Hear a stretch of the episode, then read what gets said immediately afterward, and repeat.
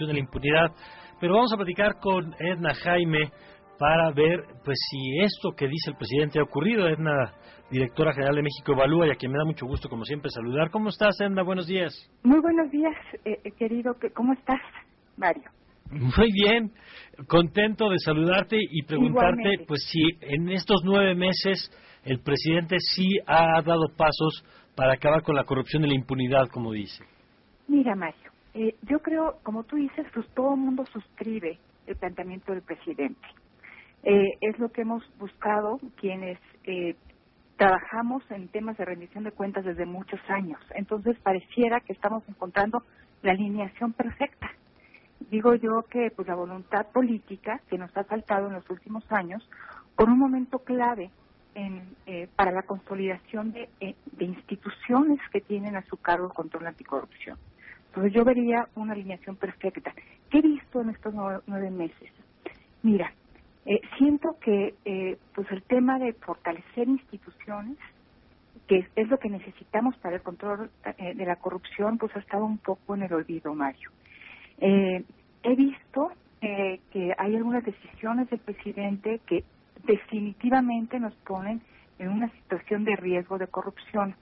me refiero particularmente a eh, pues adjudicaciones, cómo ha, cómo ha contratado el gobierno de Andrés Manuel López Obrador, pues ha utilizado un instrumento excepcional que es la adjudicación directa.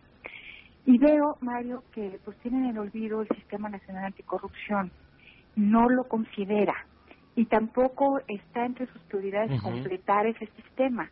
Eh, eh, todos sabemos que falta el Que levantan los magistrados, ¿no? Los magistrados para poder sancionar revisar y sancionar faltas administrativas graves. Entonces, esta alineación perfecta, pues parece que no lo es tanto eh, cuando vemos eh, ya en materia concreta qué es lo que está haciendo el presidente en esta materia. Eh, me parece que no va a haber un éxito en el combate a la corrupción, Mario, si realmente no invertimos en las instituciones. ¿Y a qué me refiero? Te voy a poner un ejemplo. La Fiscalía Anticorrupción es esta eh, pues este nuevo instancia, órgano dentro de la Fiscalía General de la República que tiene eh, como propósito hacer la persecución criminal de temas de corrupción, pues tiene muy poquitos ministerios públicos, Mario. Creo que tiene cinco o seis ministerios públicos. Eh, y es el área encargada de, investigar, de perseguir la corrupción dentro de la Fiscalía. Así es. Entonces, Estamos hablando de personal muy poco capacitado dentro de las fiscalías para poder hacer una investigación que pueda redundar en sanción, porque también dice el presidente que hay que acabar con la impunidad y que pueda sancionar actos de corrupción. Nos vamos al área de la justicia administrativa y vemos que no tenemos nombrados a los magistrados. ¿Cuál es la repercusión de eso? Que si se identifica una falta administrativa grave, no hay quien la pueda sancionar, investigar y sancionar. Eh, estamos viendo, Mario, que eh, la función, el, control interno, pues también se fracturó, parte se lo llevó a la Secretaría de Hacienda.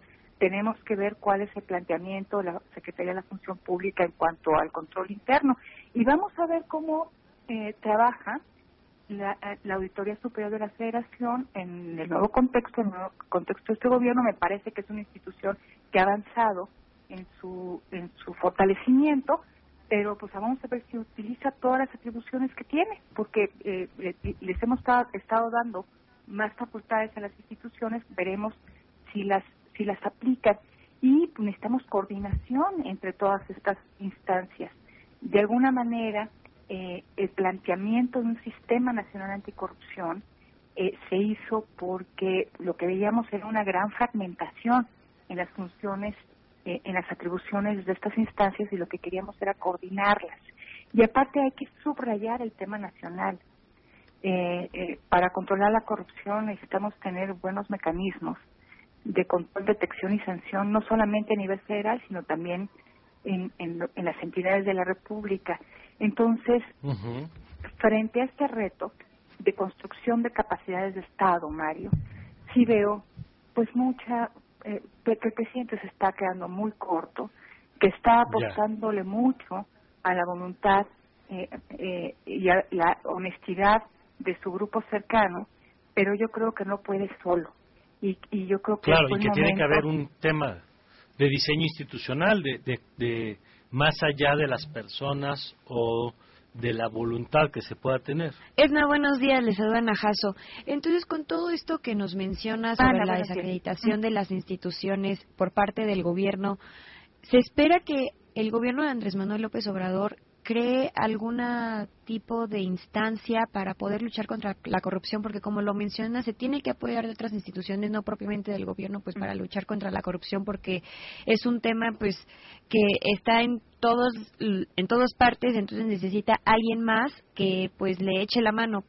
¿Se va a crear algo más? O mira, yo creo que ya tenemos, si, si tuviéramos una lista y tuviéramos que palomearla en cuanto a instituciones de control, anticorrupción y de sanción, pues le podemos poner palomita a todo. Ya tenemos tenemos la Secretaría de la Función Pública, que hace trabajo de control interno, tenemos a la Auditoría Superior de la Federación, que hace trabajo de fiscalización, muy importante. Tenemos eh, eh, pues los órganos que sancionan, la Fiscalía Anticorrupción, eh, el sistema de justicia, por un lado, la, la justicia penal y la justicia administrativa, por el otro lado. Entonces tenemos todos los elementos, necesitamos generar buenos engranajes entre ellos. Eso eh, es lo que dio razón de ser al Sistema Nacional Anticorrupción. El Sistema eh, Nacional Anticorrupción, como lo, recordarán, eh, nace de una reforma constitucional en el 2015. Al siguiente año se aprueban siete leyes secundarias que le dan atribuciones y más fortaleza a estas instituciones, pero nos quedamos a la mitad del camino. Eh, en su implementación. Hay muchos, en muchas entidades, pues eh, la implementación de este sistema ha estado muy accidentado y necesitamos dejar que esto madure, pero se necesita impulso y liderazgo. Si el presidente no nunca ha hablado del Sistema Nacional Anticorrupción, pues es muy probable que esta reforma tan importante se quede a la mitad del camino sin dar resultados y que por eso mismo se acabe desacreditando. Entonces, eh, para lograr construir eh, buenos mecanismos anticorrupción necesitamos buenas capacidades de Estado. Me, refería hace un momento a la Fiscalía Anticorrupción, que tiene muy pocas capacidades, muy pocos elementos, pues tendríamos que estar invirtiendo en eso si queremos acabar con la corrupción y la impunidad. Tendríamos que estar apoyando para que este sistema realmente se articule tras una buena política anticorrupción. Entonces, los esfuerzos del presidente eh, pues se antojan pues muy pequeños frente al tamaño del reto. Yo creo que su discurso es muy potente, nos llega a todos los mexicanos porque sí, los abusos fueron inconmensurables eh, y, y, es pero es momento de crear eh, los resortes y, y los mecanismos para controlar el poder, que es lo que va a evitar el abuso. En eso hay que invertir. Pues Edna, muchas gracias. Tienes toda la razón. Hay que poner foco en las instituciones, no solamente en las personas, y que el discurso vaya acompañado de las acciones. Te mando un abrazo y te agradezco que hayas estado con nosotros esta mañana. Muchas gracias, querido Mario. Buenos días. Buenos días, es Edna Jaime, eh, quien encabeza, dirige México Evalúa. Vámonos con información financiera.